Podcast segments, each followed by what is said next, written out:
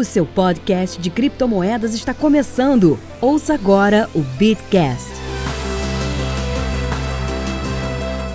Fala galera, tudo bem? Mais um Bitcast começando. Hoje com a presença do Paulo Aragão, do Criptofácil. É, e aí, Paulo, tudo bem? Fala, galera. Tudo certinho? Tudo bem com você, Zé? Como é que está essa força toda aqui na maravilhosa Rio de Janeiro? Cidade que nunca para. Tudo firme e forte, companheiro. Hoje a gente está fazendo uma edição meio correndo aqui, meio cortando a nossa pauta, que a gente não podia deixar de falar, né, Paulo, sobre a Libra, a nova criptomoeda do gigante Facebook. E aí, Paulo, que notícia, hein? Essa é uma notícia que eu, a gente até já tinha chegado a comentar da possibilidade dela na no episódio do Beachcast sobre adoção, onde a gente já tinha falado que era uma possibilidade, que eles já tinham chegado a registrar o, a marca né, na Suíça, mas foi anunciado agora no último dia 18 de junho, salvo engano, uh, de forma oficial, né, o projeto, a Libra Project. E é uma notícia e tanto, cara. É muito controversa, que com certeza vai dividir a comunidade cripto do mundo todo, né? Porque é uma stablecoin,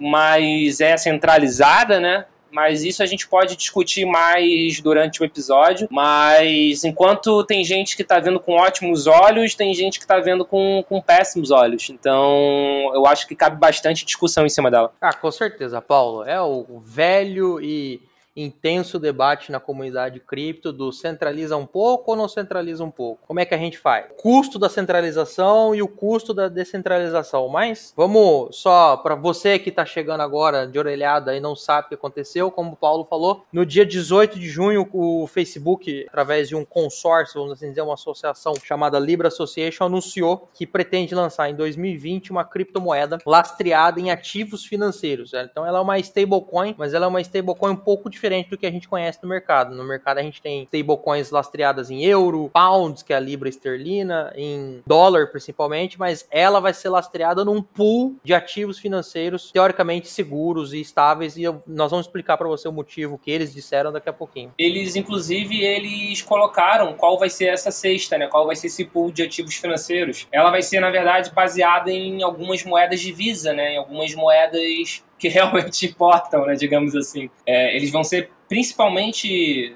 num, lastreados ou pareados, eu acho que a palavra certa seria lastreados, porque ele não vai ter pareamento com nada, visto que é uma cesta, né, visto que é um pool, ele vai ser lastreado em dólar americano, em euro, ien e libra esterlina. Então é um, é um pool bem legal e eu, eu vou ser sincero, eu tô ansioso para ver como vai ser essa divisão, o que eles pretendem fazer. Eu também, Paulo. Tem uma galera por trás desse projeto, uma galera bem interessante, que tem uma, uma vontade de fazer esse projeto crescer bem interessante. No, no dia do lançamento, um dos executivos do projeto da área de, de blockchain do Facebook, David Marcos, que ele já foi presidente do PayPal, supervisionou o Facebook Messenger e agora tá, é líder da área de blockchain do Facebook. Vou abrir aspas aqui pelo que ele falou para vocês terem uma ideia do que, que o Facebook quer atacar. Queremos uma moeda global e uma estrutura estrutura financeira que permita milhões de pessoas a ter acesso a uma economia do mundo e guardar seus bens com segurança. Eu imagino assim, por que, que o Facebook deve estar atacando isso? Vou trazer um dado aqui super interessante do Banco Mundial. Somente 52% da população, em 2018 esse dado, tá, gente? Somente 52% da população mundial era bancarizada. Ou seja, quase a metade do mundo não tem conta no banco. É dinheirinho mesmo, é o trocadinho, etc. Então você tem no mínimo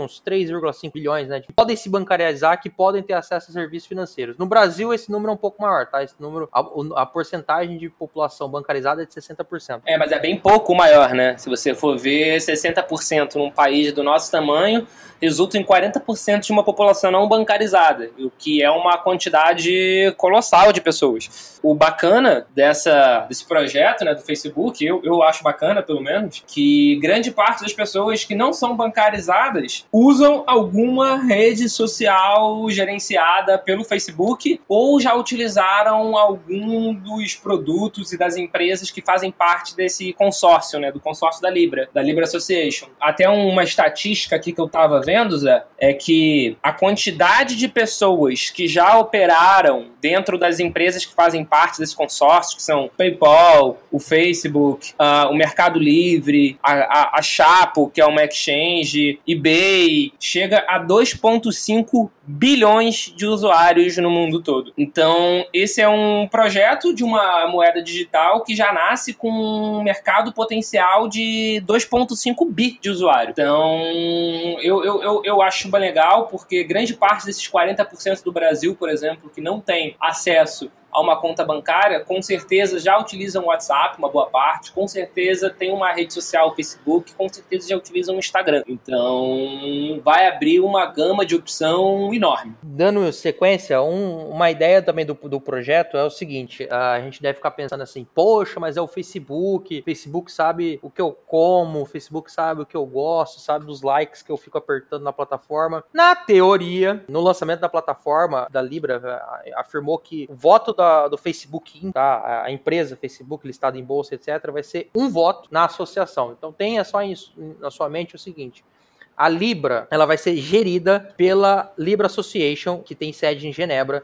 essa fundação tem a função de criar as estruturas técnicas da moeda, criar a estrutura da blockchain, normatizar como que a, a, é, a sua blockchain vai funcionar, tá? Só lembrando, é uma blockchain proprietária, não é, dizem que vai ser código aberto, tá no white paper que o código vai ser open source, mas eu não, não consegui saber se esse código já foi publicado. Não, não foi. E ela também tem essa função de promover a moeda. Diz a associação que o Facebook é um voto e que nas suas regras da associação nenhuma entidade que participa pode ter mais de 1% dos votos. Por enquanto, a gente tem umas empresas assim bastante bastante interessantes. A gente tem Mastercard, Uber, PayU, Mercado Pago, Coinbase, PayPal, eBay, Spotify, a Shop, Stripe, que é uma grande intermediadora de pagamento internacional, mas tem pouca, tem pouca penetração no Brasil, a Lyft, a Visa, ah, e tem a Vodafone. É, era justamente a Vodafone que eu ia falar agora, né? Porque as operadoras de telecom, elas já têm demonstrado há algum tempo um interesse por blockchain, um interesse por criptomoeda. Uh, no próprio episódio também, 35 do Bitcash, a gente falou sobre o fato da AT&T começar a aceitar pagamento em criptomoeda. A própria Vodafone também já fez testes de blockchain para melhorar a logística interna.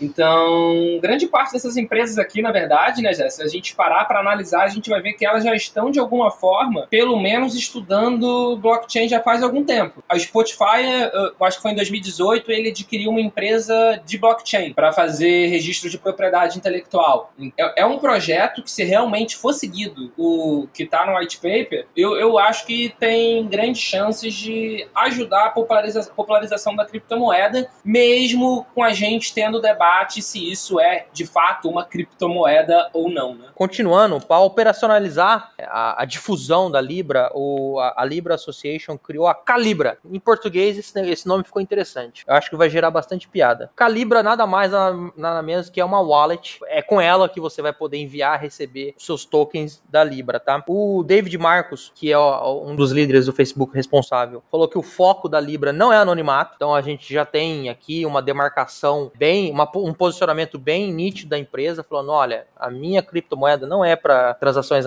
anônimas, mas sim eu quero fazer uma moeda digital de uso global. Eu acho que essa frase é a frase que demarca o norte que os caras estão querendo atingir. Falou, porque eu não esqueço até hoje numa, num summit que eu fui do Criptofácil, que tava o Canhada, e o Canhada, quem não conhece o João Canhada da Foxbit, falou assim: tudo na nossa vida hoje é global. É verdade. O meu e-mail é, é, é, global, a minha música é global. Não, tu, absolutamente tudo é global hoje em dia. Tipo, hoje a gente tira uma foto aqui e outra pessoa do outro lado do mundo já pode ver em qualquer rede social nossa, que inclusive vai estar englobada também nesse projeto dessa moeda digital. Pois é, e aí menos o nosso dinheiro é global. Mandar dinheiro para o exterior é uma tarefa chata, complicada, burocrática e cara. É, mandar dinheiro para qualquer fornecedor seu é a, a, gente é consumidor final, nós somos consumidores domésticos, a gente não sabe o trabalho que é. Às vezes a gente paga com PayPal, mas são pequenas quantias, tudo bem, mas vai perguntar para uma empresa quando ela tem que comprar um container de produto manufaturado da China, porra, vai perguntar para ela o puta trabalho que ela tem e o puta custo que ela tem com a operação do campo. É, mas nem precisa ser essa operação tão complexa não, cara. Pode ser, por exemplo, um um freelancer cuja empresa do outro país paga por ordem de pagamento. Ordem de pagamento internacional gera um contrato de câmbio. Então, se o seu nome for Zé e eles escreverem Zé com, sem um,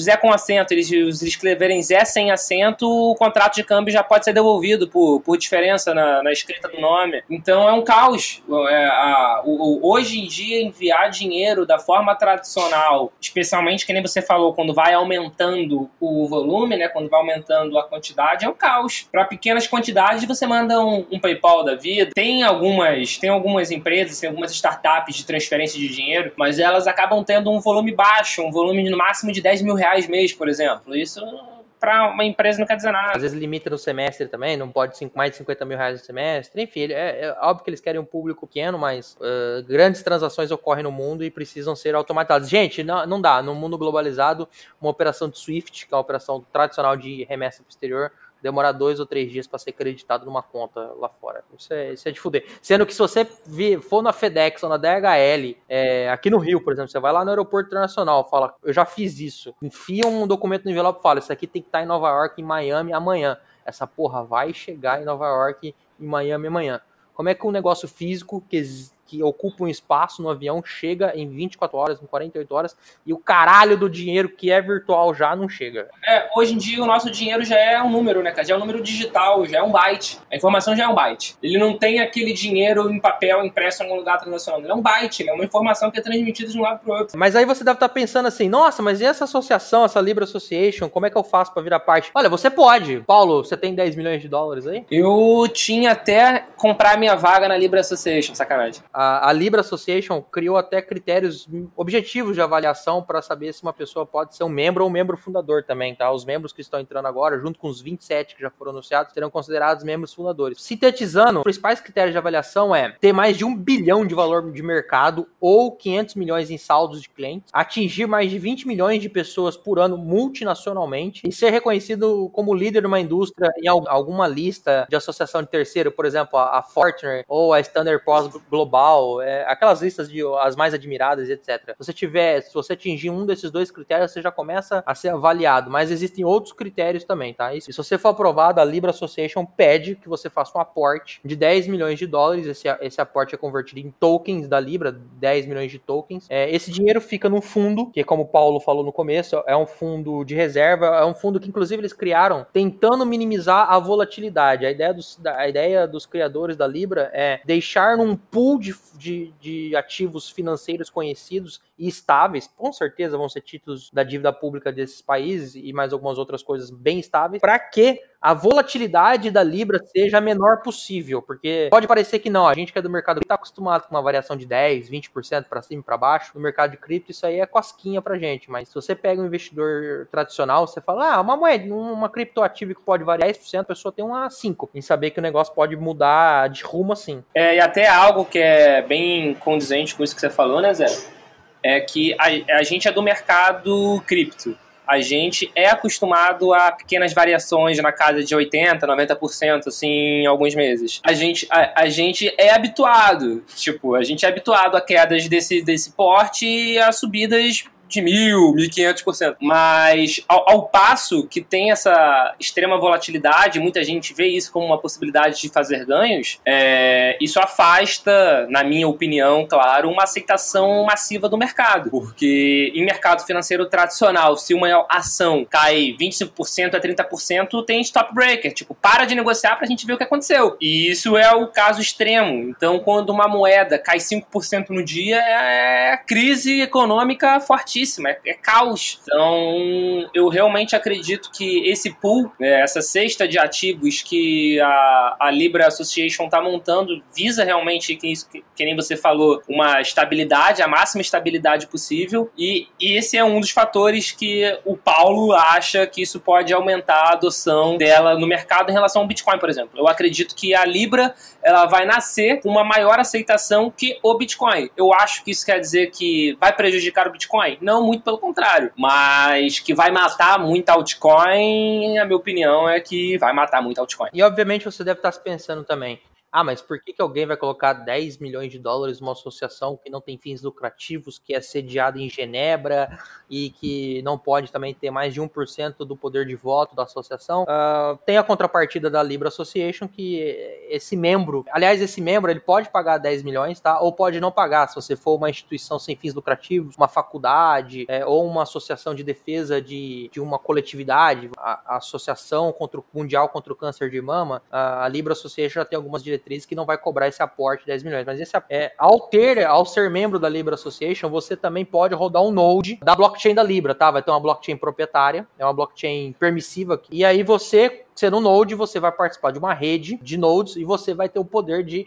junto com os demais nodes, de validar uh, as transações. Obviamente, quanto mais nodes rodando o mesmo código, mais seguro tende a ser é, essa blockchain. Obviamente que a segurança dessa blockchain vai depender de vários fatores, inclusive da perfeição do código. Agora, Paulo, o CoinDesk estimou que o custo anual para você rodar só esse node fica em torno de 280 mil dólares ano. Com as informações que estão no white paper da, da Libra Association, eles inclusive falam lá, olha, a gente estima que a versão X da, do Amazon Web Service é, será compatível, atenderá às necessidades da, do código. E eu fiz um, uma conta simples e idiota de advogado, né? Você sabe que advogado não sabe fazer conta. Pelo, pela calculadora da Amazon, dá em torno de 2.500 a 3.000 dólares mensais de custo só para você manter o Node lá rodando como membro da, da, da Libra Association. Ou seja, é um negócio caro é uma coisa que a empresa tem que ter um, um, um interesse, e óbvio que o interesse da, por trás da empresa é fomentar cada vez mais uma moeda global. É até interessante que você tenha falado disso do custo, né? É, para manter o Node, qual vai ser a recompensa da empresa do consórcio, porque a, a Binance, né, que é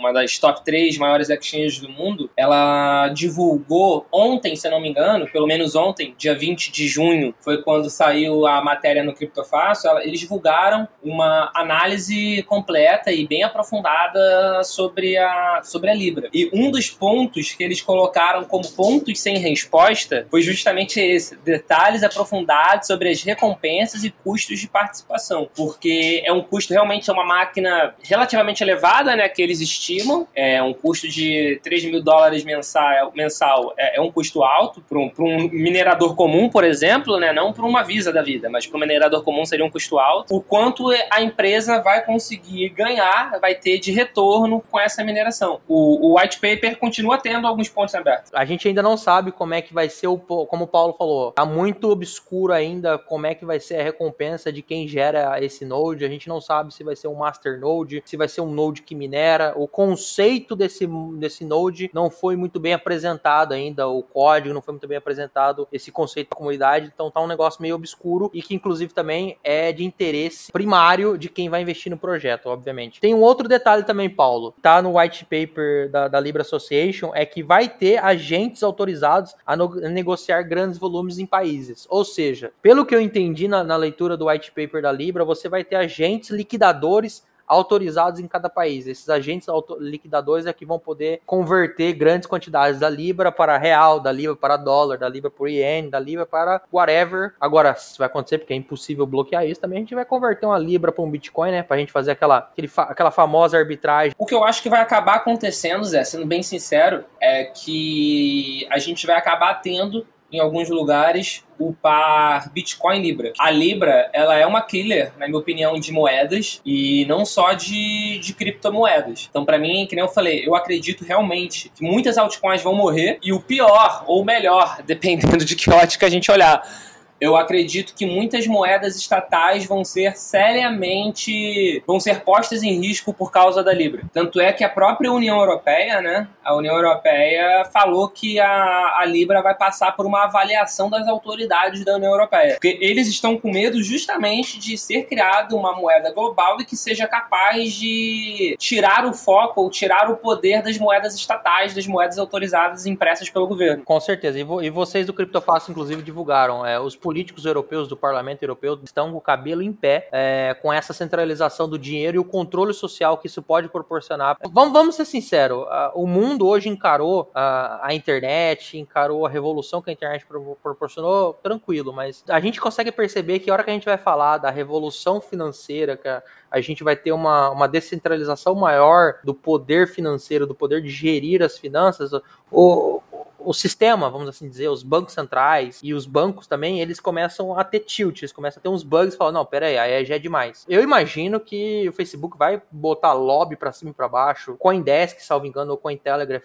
falou numa reportagem, os representantes da Libra já foram até o, a CVM americana, SEC, para falar, olha, meu projeto é esse, como é que a gente faz, vamos conversar, o que, que você acha, uma coisa mais consultiva, qual é a sua opinião, o que, que eu tenho que mudar, como é que você quer. Tanto é que essa, é, é essa blockchain, essa moeda só vai ser disponibilizado em 2020, ou seja, nós vamos ter um intenso debate ainda regulatório sobre isso, não só um debate técnico, um debate também, um debate filosófico, né, descentralizar ou descentralizar, mas um debate regulatório, porque com certeza a Europa, principalmente, que ao meu ver vai ser uma das mais afetadas, vai criar empecilhos ou vai tentar ver empecilhos e tudo mais. Tem um episódio um trecho, na verdade, um episódio de uma série chamada Mr. Robot, fala sobre uma moeda criada por uma empresa americana, na série chamada de eCoin, salvo engano. Até vamos colocar o link na, na descrição do, do, podcast, porque eu acho que vale a pena. Que é exatamente esse debate que a gente está tendo agora. Tem uma empresa americana criando uma moeda de escala global e os governos estão reclamando. Aí, durante uma dessas reuniões, que é o que você falou que acredito que o Facebook vai fazer, né, que é o lobby, a empresa vira e fala assim: ó, oh, você pode ficar tranquilo, porque eu vou te dar acesso, vou te dar acesso completo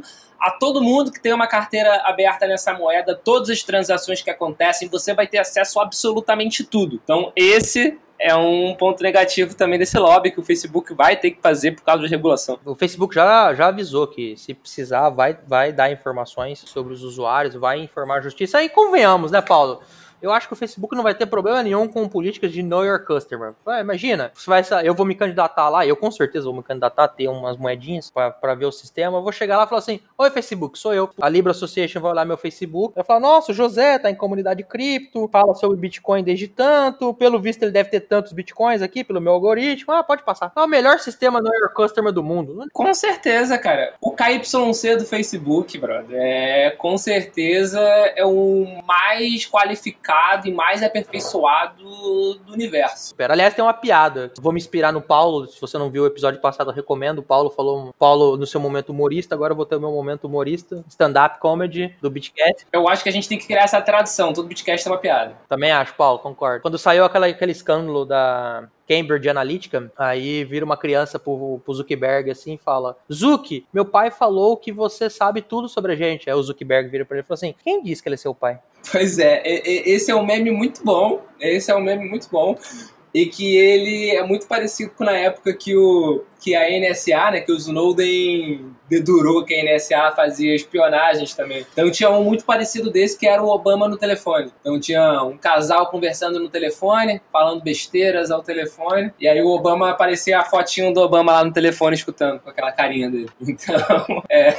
A informação é poder. Hoje a informação, mais do que nunca, é, é um puto de um poder. Uh, e uma última informação também, né, que a Libra Association informa no seu white paper, as reservas da Libra ela, ao contrário de nós, dos, dos criptoativos, estamos acostumados com criptoativos é, não inflacionários, criptoativos que têm uma emissão fixa, que tem uma taxa de emissão já pré-programada e acabou, a, a Libra, a, a, a, criptomoeda Libra, ela vai ter uma variação totalmente é, a, a caralha, vamos, vamos, vamos ser francos. Por que a caralha? Vou, vou me explicar. De acordo com a Libra Association white paper, os aportes para a reserva do mercado podem ir aumentando ou podem se reduzindo maneira, de maneira que consumidor ou grandes agentes liquidadores liquidem e convertam. Mas como é que a gente pode aumentar essa reserva? Eles também explicam isso no white paper. Ou você aumenta essa reserva via ports de membros da associação, membros fundadores ou membros que vão existir depois, ou o próprio usuário. O próprio usuário, Paulo, você que está nos ouvindo, o Zé, é, ao, ao se cadastrar, baixar a sua Calibra e fazer a troca, trocar o real pelo, pela, pela moedinha Libra, você está colocando dinheiro nessa reserva reserva e esse dinheiro vai ficar lá naquele fundo de reserva que eles estão coordenando, que eles vão, que eles vão preparar lá. O market cap de, da, da, Libra vai subir, vai descer, vai, vai ser um negócio a caralho. Eu acho, Paulo, que é muito parecido com a Ripple. A Ripple tem um esquema de queima de queima token, ela tem lá, inclusive tem uns, uns bots que eu olho que veem isso, ó, tá queimada, acabou, não existe mais essa moeda no sistema. Ou agora não, essa moeda tá criada no sistema porque houve um aporte, etc, etc, etc. Enfim, vai ser um negócio legal de ver também. A gente não tá acostumado com isso no mercado. Mas era exatamente essa comparação que ia fazer. Para mim, a, a Libra, muita gente tem criticado a Libra, mas eu espero do fundo do coração que todo mundo que tem criticado a Libra critique a Ripple né, e o token dela, o XRP, com a mesma intensidade, porque é extremamente similar. É um projeto, no caso da Ripple, ele é minerado, ele é minerado por poucos, né, onde é uma blockchain quase que privada, onde tem poucos nós de validação na rede, poucos entre aspas, tá? Comparado ao Bitcoin, comparado ao Ethereum, poucos. Então é um projeto, cara, que muito me lembra a, o token XRP da, da Ripple Association. É isso, sabe? É, a gente já tem atualmente no nosso top 10 do CoinMarketCap da vida um projeto que é extremamente centralizado. Só para fazer um comentário para agregar ao Paulo, é, atualmente, de acordo com o site BitNodes, é, nós temos 10.592 nodes de Bitcoin rodando no mundo, tá? Obviamente, a maior quantidade está nos Estados Unidos, 22%, de seguida da Alemanha. O Brasil, a última vez que eu consultei, mas isso era em 2017, 2018, estava na posição de trigésima alguma coisa. Mas isso não importa pra gente agora. Importa para só uma coisa, quanto mais nodes uma criptomoeda, mais segura ela é, mais difícil você, você consegue hackear o blockchain, porque você tem que hackear todo mundo. Enfim, voltando ao assunto que nos interessa. Mas é, é o eterno dilema de se eu descentralizar demais, eu não consigo escalar. Mas para eu escalar demais, eu preciso centralizar. E você fica nessa puta dessa. dessa como é que eu posso dizer assim? Desse dilema. É, e a Libra Association fatalmente fez a escolha dela. É, no white paper eles falaram que a, a ideia deles é fazer mil transações por segundo inicialmente. E para fazer mil transações por segundo, eles perceberam que eles precisavam de uma blockchain mais centralizada, centralizada na mão de poucos, né? Esses validadores, para poder uh, atingir essa taxa de performance. Agora, ao meu ver, Paulo, ser bem franco com você, eu tendo a, a concordar com você. Eu não acho acho que o Bitcoin vai perder valor, até porque uh, muita gente usa Bitcoin como reserva de valor. Eu acho que a Libra não tem esse poder ainda, pelo menos. Eu posso estar muito errado, mas eu pago minha língua lá na frente. Obviamente, o Bitcoin também é muito seguro, tá aí há 10 anos se mostrando resiliente a falhas, most... enquanto outras blockchains, enquanto outras criptomoedas são desligadas, literalmente ele tá lá funcionando bonitinho. Mas eu vou ser bem franco, se esse projeto da Libra Association for bem sucedido, eu não queria ser CEO do PagSeguro, eu não queria ser CEO da Visa, do Mastercard, eu não ser CEO de nenhum intermediador de pagamento, porque vai matar intermediador, isso vai acabar com a cadeia de intermediação, isso vai acabar, inclusive, com algumas fintechs que a gente tem, tem visto surgir aí. Porque, cara, isso vai ser uma facilidade do caralho, uma facilidade do caralho para você enviar e receber dinheiro, uma facilidade do caralho para você, pro comerciante, tá? E agora falando no lado de quem empreende no assunto, uma puta facilidade para você evitar chargeback, porque o nosso índice de chargeback, nosso índice, tô falando do Brasil, de caso de fraude é alto, razoavelmente alto, a gente perde muito dinheiro por causa dessa bosta, fraude de cartão de crédito. E assim, a gente vai ter um primeiro passo. Vai ter uma senhora, um senhor falando: Ah, eu transaciono com essa moedinha no Facebook aqui. Aí você vira pra falar assim: Ô, oh, agora conhece a moedinha original, o famoso Bitcoin inventado pelo senhor Satoshi Nakamoto, que ninguém sabe quem é, mas é o pica da galáxia? Vai ser fantástico. Se der certo, vai dar muito certo. Der errado, der errado. Eu concordo integralmente. É, mas eu, eu acho até difícil dar errado se caso seja lançado, se caso for lançada mesmo, acho difícil dar errado, da base do usuário. É, o que determina o sucesso ou o fracasso desse tipo de, de iniciativa é a adoção. E eles vão ter uma adoção monstra já inicial. Eles vão ter uma adoção monstra, uma base de usuários enorme. E eu concordo com você, a Libra, ela não é uma ameaça, ela não é uma inimiga do Bitcoin. Ela é uma ameaça às empresas intermediadoras e que fazem arranjos de pagamento. O fato da Visa estar, tá, por exemplo, na na, Libra Association, junto com a Mastercard da vida, junto da, com a Stripe da vida, como fundadora, demonstra que essas empresas, além de terem cacife para estarem ali, elas se ligaram que elas estão em risco, porque é o business dela que tá, vai ser modificado Para que que eu vou para que que eu vou pagar com Mercado Pago da vida, que o Mercado Livre também tá, né? A holding do Mercado Livre. Para que que eu vou pagar com Mercado Pago se eu posso pagar com uma moeda digital com uma taxa muito baixa que está instantaneamente no outro lado? E o melhor, eu vou poder transacionar em qualquer lugar com isso. Imagina se todas as empresas ali que estão como membros fundadores da Libra Association começarem a aceitar Libra logo de cara. Imagina você poder pagar uma fatura do seu cartão de bandeira Visa com Libra. Imagina você, imagina você pagar o seu Uber, o seu Lyft com Libra. Você pagar o seu Mercado Livre com Libra. Você pagar tudo que tem ali no meio com Libra. Cara, você tem um, um mundo, um mundo. Banco digital, por exemplo, que é, é a nova paleteria, né?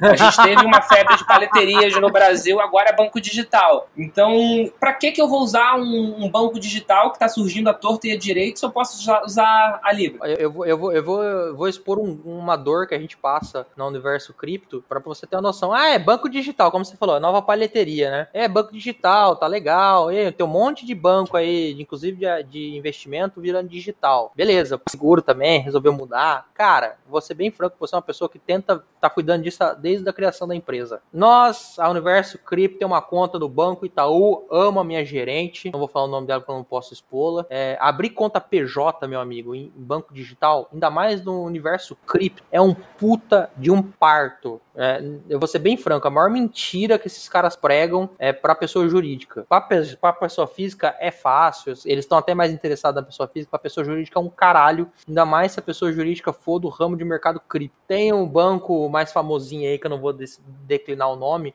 já negou a gente duas vezes. É, nós estamos numa fila de uma espera de um outro banco, é, que também é, virou mais famosinho agora, que eu não vou declinar o nome também eu não quero tomar processinho. Enfim, é um puta de um negócio chato, enquanto eu fui lá no Itaúzinho da minha gerente linda, maravilhosa, que já me conhece, tô no novo projeto, o sócio administrador é esse cara aqui, ó, existimos, vamos lá, vamos, ó, passou. A única parte é que essa minha gerente e o banco cobra 100 reais de taxa e tá difícil pagar, mas tudo bem. Agora você imagina isso, se eu for receber moeda em Libra. Gente, já tem PayPal na história, é, já tem PayU. Pronto, eu recebo na Libra, já converto no PayPal, já fica lá, depois eu posso usar. Pô, acabou essa história de ter que ter uma conta, me bancarizar e etc. Isso, isso vai, vai ser o futuro, chega, acabou. Só antes de concordar com você, eu vou falar que eu tive uma experiência contrária. Uh, a gente também tem uma empresa de cripto e o banco em que a gente abriu mais fácil a conta, com uma elogio eu vou falar, foi o Banco Neon, que na verdade ele é uma arranjadora de pagamento, né? Porque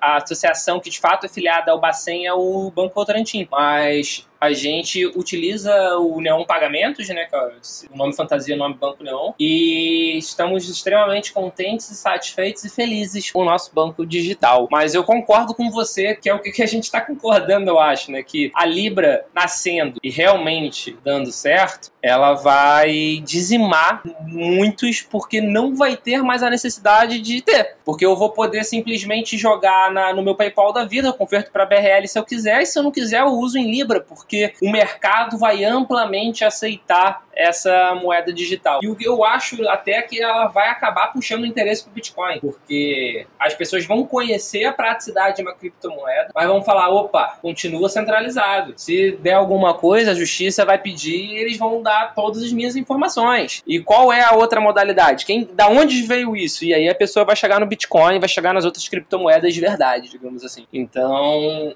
eu acho que não é um concorrente ao Bitcoin, é um concorrente às instituições financeiras, especialmente as fintechs. Eu concordo com o que você falou, porque muito banco digital é uma, é uma fintech, né? Pode ser um puta agregado a, a, ao Bitcoin, um puta aliado. É, e Paulo, eu só tenho mais um comentário a fazer, porque aí é um comentário, inclusive, eu fiz num. Troquei uma ideia com um advogado aqui do Rio num, num seminário que a gente foi no BMEC, e ele fez um comentário que eu acho muito pertinente. Nesse debate, a gente já tava, tinha acabado de sair, tínhamos acabado de gravar aquele episódio, o episódio 35 do Bitcast sobre aceitação e tudo mais. E eu falei para ele, falou, cara, a gente tá discutindo fintech, tá discutindo a regulação do mercado, é, mercado financeiro. Eu falei, cara, Facebook tá vindo aí, o mundo tá mudando. Essas... Ele falou, as criptomoedas estão dando uma outra faceta pro mercado financeiro. Ele falou, ele falou, concordo com você, mas nós temos um detalhe. O mercado financeiro ele é extremamente regulamentado, o mercado financeiro é extremamente engessado, apesar de que o mercado financeiro é estupendo estupidamente aberto a novidades, é muito aberto, tanto é que a gente tem essa regulação nova da CVM, a regulação nova não, essa ideia da CVM, SUSEP, etc,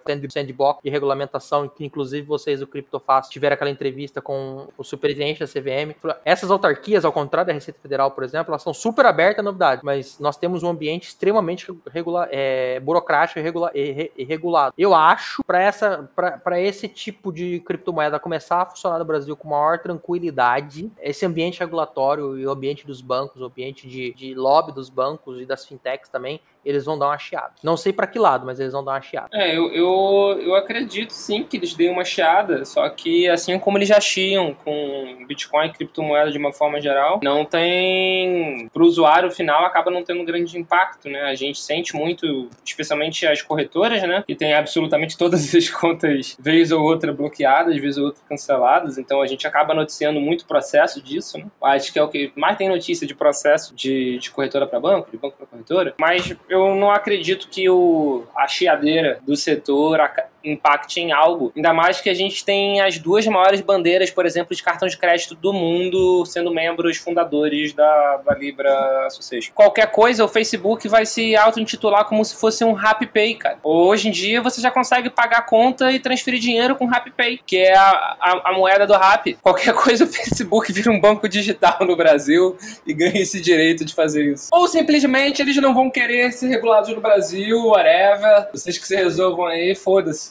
É, vocês resolvam, mas meu aplicativo funciona, minha wallet Calibra funciona e o famoso Minha, Minhasher, vai? Exatamente. Enche meu saco. Exatamente. É, e uma última, uma última coisa, eu quero ver como é que essa, essa wallet vai funcionar, como é que serão o, os requisitos de segurança, como é que vão ser as diretrizes de segurança, de backup. Porque querendo ou não, tem muito golpe envolvendo carteira. Não carteira de criptomoeda, mas carteira do seu banco mesmo. Troca chip. Pô, essa palhaçada de trocar de chip, fazer aquele golpe que troca, transfere para um chip híbrido para ter acesso à sua conta, tá dando um puta de um prejuízo para os bancos. Eu posso falar isso por informações de clientes que eu atendo. Inclusive, é, vocês também, a, a mídia e o CryptoFast divulgaram uma intenção intenção dos bancos que compõem a Febraban de criar uma blockchain é, privada, acho que vai rodar na, na, Hyperledger, né, Paulo? É exatamente isso, Zé. Foi anunciado no SEAB Febraban, né, que é o maior evento de TI para no mercado financeiro da América Latina. Quem anunciou uma blockchain própria foi a Febraban junto com a CIP, que é a Câmara Interbancária de Pagamento. Eles vão, eles desenvolveram já uma blockchain utilizando a Hyperledger da, da IBM, que é a Fabric. Diversas instituições financeiras do Brasil que operam no Brasil já aderiram, como o JP Morgan, o Itaú, Banco do Brasil, Bradesco, Caixa Econômica, Banrisul, enfim, mais alguns outros, Original. Então eles já aderiram e eles têm, já desenvolveram uma blockchain própria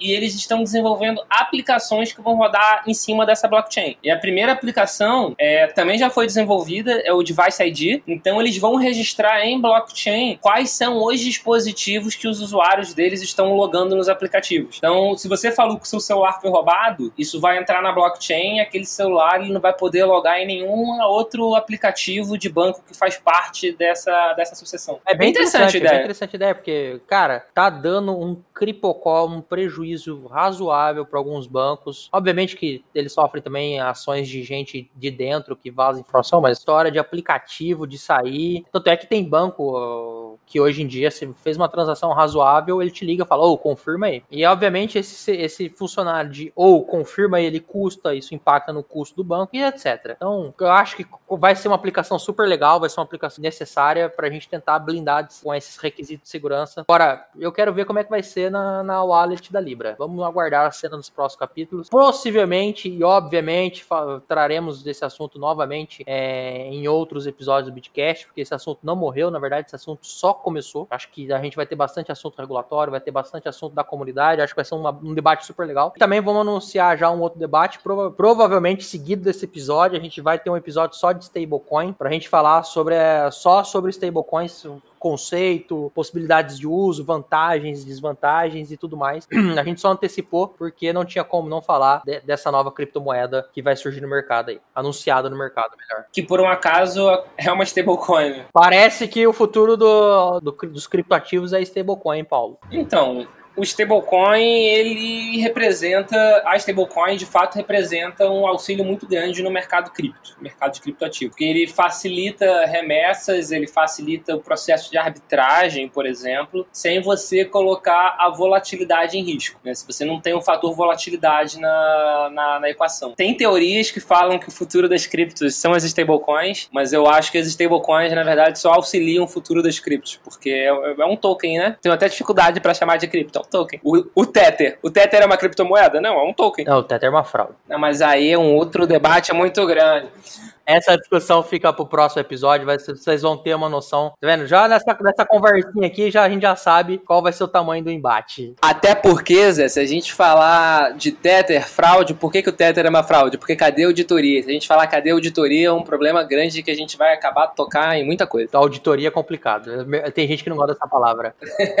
Estamos terminando mais um Bitcast. Paulo, obrigado primeiro pela sua presença né, nesse episódio. Segundo, a galera do Criptofácil pela essa parceria, mas agradecer principalmente a, a você que está nos ouvindo até aqui, passou por esse, todo esse episódio. Fiquem à vontade, você que está nos ouvindo, fique à vontade para mandar sua opinião, mandar seu comentário, mandar o seu palpite, fale, divulgue, principalmente, aperta o sininho no YouTube, aperta o like no YouTube, por favor, divulga a gente do Spotify, pega lá o link no Spotify, divulga, pega o link da gente no Criptofácil, divulga, é, que você ajuda a gente, e só para fins de registro, uh, neste momento, dia 21 de junho, o preço do Bitcoin está cotado a 9 mil dólares 934.